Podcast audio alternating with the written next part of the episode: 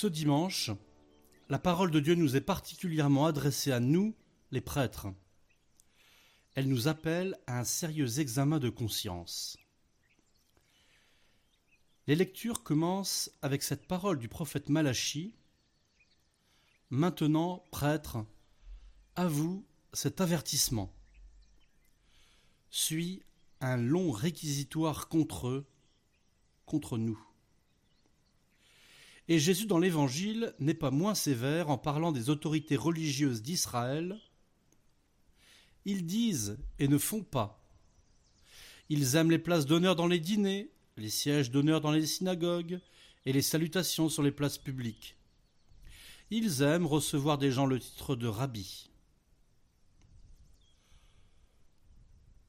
Comme on ne peut pas être juge et parti, et que je suis prêtre, je vais me contenter de suivre les paroles du prophète Malachi et du Seigneur Jésus, tous deux ayant été de simples fidèles, comme vous, n'appartenant pas aux autorités officielles du judaïsme de leur temps.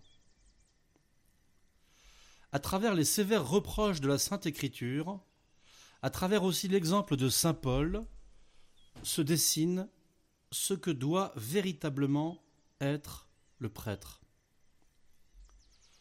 Voici donc l'avertissement de Malachie. Si vous n'écoutez pas, si vous ne prenez pas à cœur de glorifier mon nom, dit le Seigneur de l'univers, j'enverrai sur vous la malédiction, je maudirai les bénédictions que vous prononcerez. Vous vous êtes écartés de la route, vous avez fait de la loi une occasion de chute pour la multitude. Vous avez détruit mon alliance avec mon serviteur Lévi, dit le Seigneur de l'univers. À mon tour, je vous ai méprisé, abaissé devant tout le peuple, puisque vous n'avez pas gardé mes chemins. Le plus souvent, quand les fidèles désertent nos assemblées et ne veulent plus recourir à notre ministère sacré, nous accusons le malheur des temps, les circonstances défavorables, la culture ambiante, le capitalisme matérialiste, le changement climatique, ou que sais-je. Nous trouvons toujours les causes ailleurs qu'en nous-mêmes.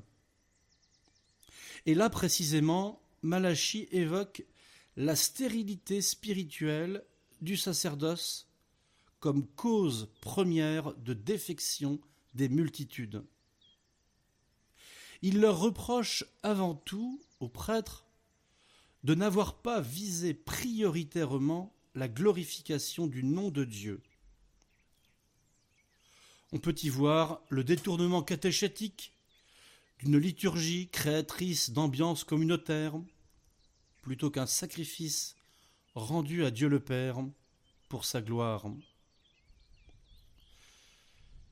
On peut y voir aussi la satisfaction des gens comme premier critère pastoral plutôt que la recherche de ce qui plaît à Dieu, de ce qu'il attend de nous. Les critères mondains de succès n'ont rien à faire. Sommes-nous fidèles à Dieu? C'est la seule question qui compte. D'autant que le sacerdoce porte son fruit dans les âmes quand il ne cherche pas directement le fruit lui-même, mais la gloire de Dieu. Le réquisitoire de Jésus va dans le même sens. Toutes leurs actions, ils les font pour être remarqués des gens. Ils aiment les places d'honneur dans les dîners, les sièges d'honneur dans les synagogues et les salutations sur les places publiques. Ils aiment recevoir des gens le titre de rabbi. La loi de ces autorités religieuses n'est pas la loi éternelle de Dieu, qui oblige leur conscience et les pousse à parler. Ils ne règlent pas leurs actions et leurs discours d'après des principes intangibles. Tout est modifiable selon ce que les tendances du moment appellent, suggèrent. Sous le couvert de la formule chatoyante de dialogue avec le monde, le discours et le comportement sont savamment calibrés sur les exigences de l'auditoire. toutes leurs actions, ils les font pour être remarqués des gens.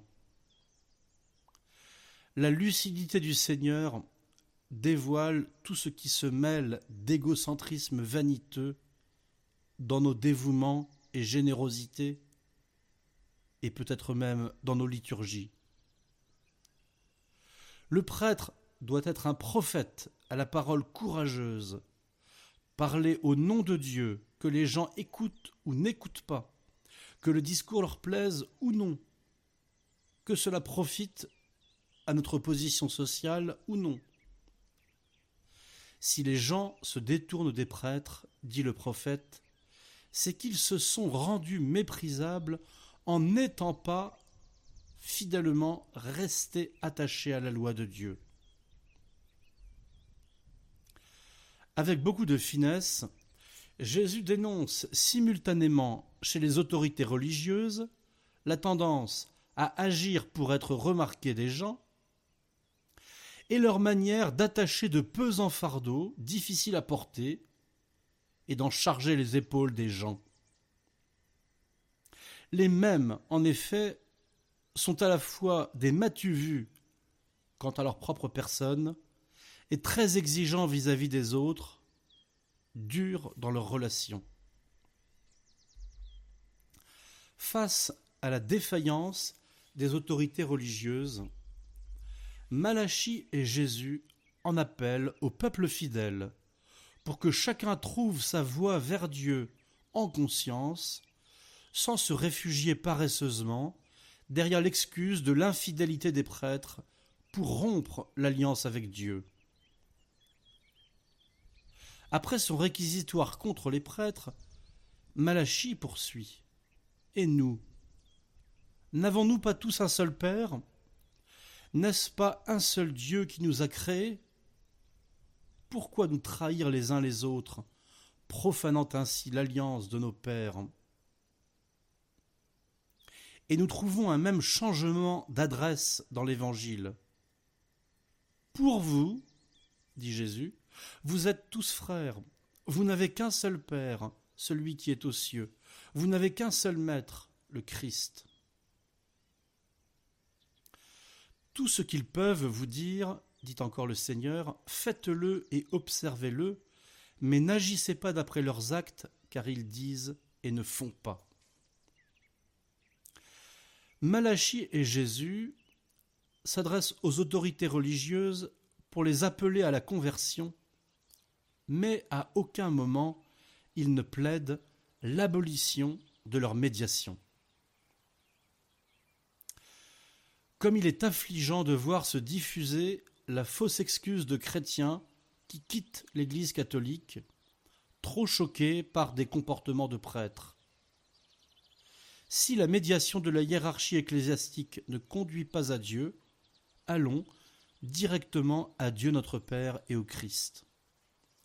Chacun est responsable de son âme et de sa foi. Chaque chrétien a la grâce suffisante pour rester fidèle à son baptême et vivre en fils de Dieu. Quand j'entends des gens plaider la conscience trop sincère pour accepter quelque mensonge que ce soit, et qui prennent prétexte de leur autoproclamée exceptionnelle droiture morale pour rejeter l'Église visible, je trouve très risquée leur posture et orgueilleuse comme si tous les baptisés ne représentaient pas l'Église, chacun pour sa part, et pas seulement le clergé. Répondons-leur. N'avons-nous pas tous un seul Père? N'est-ce pas un seul Dieu qui nous a créés? Nous sommes tous frères. Nous n'avons qu'un seul Père, celui qui est aux cieux. Nous n'avons qu'un seul Maître, le Christ. L'institution divine de l'Église comprend bien les prêtres. La constitution hiérarchique de l'Église est très clairement d'origine divine, aussi ancienne qu'elle. Avec les scandales moraux du clergé qui régulièrement refont surface, certains en viennent à prôner la suppression de l'autorité ecclésiastique, c'est Luther au XVIe siècle, ou sa transformation radicale, tentation actuelle du catholicisme. Au lieu de revenir à l'institution divine de l'Église, à l'alliance nouvelle et éternelle avec Dieu qui nous pousse à la conversion personnelle, beaucoup cherchent à faire évoluer encore l'Église selon les critères des courants idéologiques du moment. Non. La seule chose à laquelle il faille revenir pour changer, c'est au principe éternel, immuable, intangible. Telle cette parole de Jésus, le plus grand parmi, le plus grand parmi vous sera votre serviteur. Qui s'élèvera sera abaissé, qui s'abaissera sera élevé. Et cette parole de Jésus est magnifiquement illustrée par l'exemple de Saint Paul que nous décrivait la deuxième lecture. Nous avons été pleins de douceur avec vous, comme une mère qui entoure de soins ses nourrissons. Ayant pour vous une telle affection, nous aurions voulu vous donner non seulement l'évangile de Dieu, mais jusqu'à nos propres vies, car vous nous étiez devenus très chers. Vous vous rappelez, frères, nos peines et nos fatigues. C'est en travaillant nuit et jour pour n'être à la charge d'aucun d'entre vous que nous vous avons annoncé l'évangile de Dieu.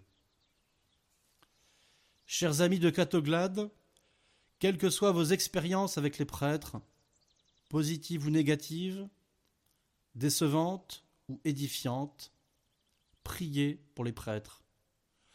Que nous soyons véritablement humbles pour porter la grandeur à laquelle nous avons été élevés, que nous soyons dévoués corps et âme à ceux qui nous sont confiés pour les conduire sur le chemin du salut vers Dieu notre Père, vers le Christ, notre Maître.